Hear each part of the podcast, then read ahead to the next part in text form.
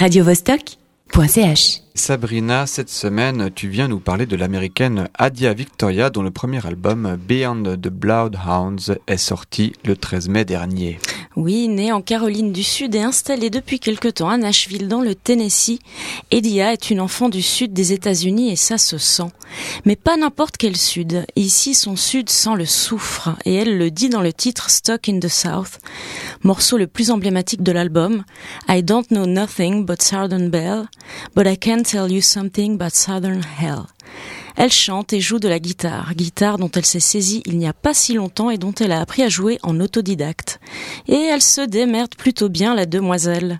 La première fois que j'ai entendu l'un de ses titres, ça m'a remué la chair. J'ai eu l'impression d'avoir affaire à une vieille âme. Non, j'ai pas dit vieille dame, même vieille âme, an old soul, comme on dit. Elle n'a pourtant que 29 ans. Of this town, you know. If I could beg or borrow the money, child, I'd be highway bound. I live on a lonely avenue. Little girl wouldn't say I do, but I feel so sad and blue. You know that it's all.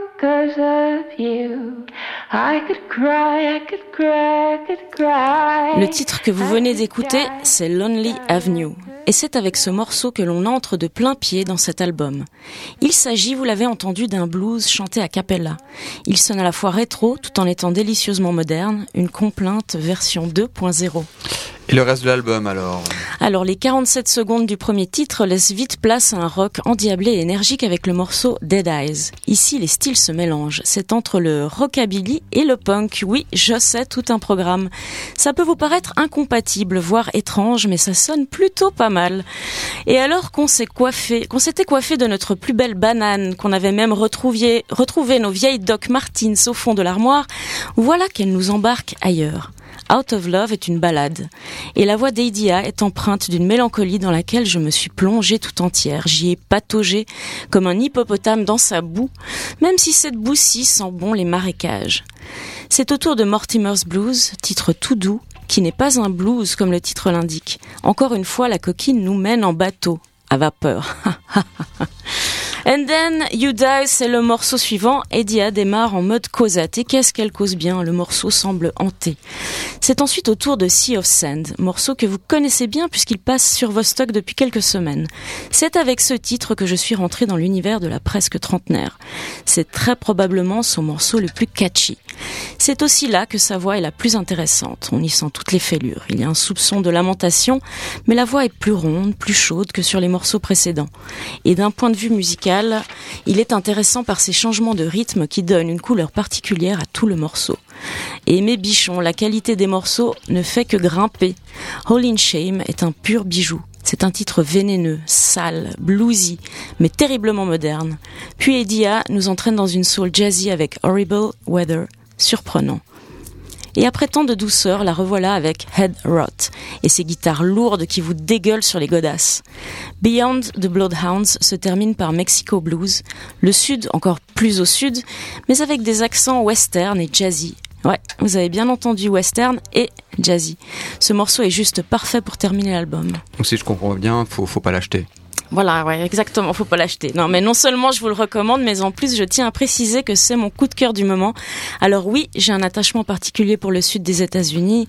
Oui, j'ai un attachement particulier pour les jeunes femmes qui me remuent les tripes. Mais si je sors de moi-même quelques secondes, c'est en parfaite objectivité que je peux vous dire que Beyond the Bloodhounds est une pure perle.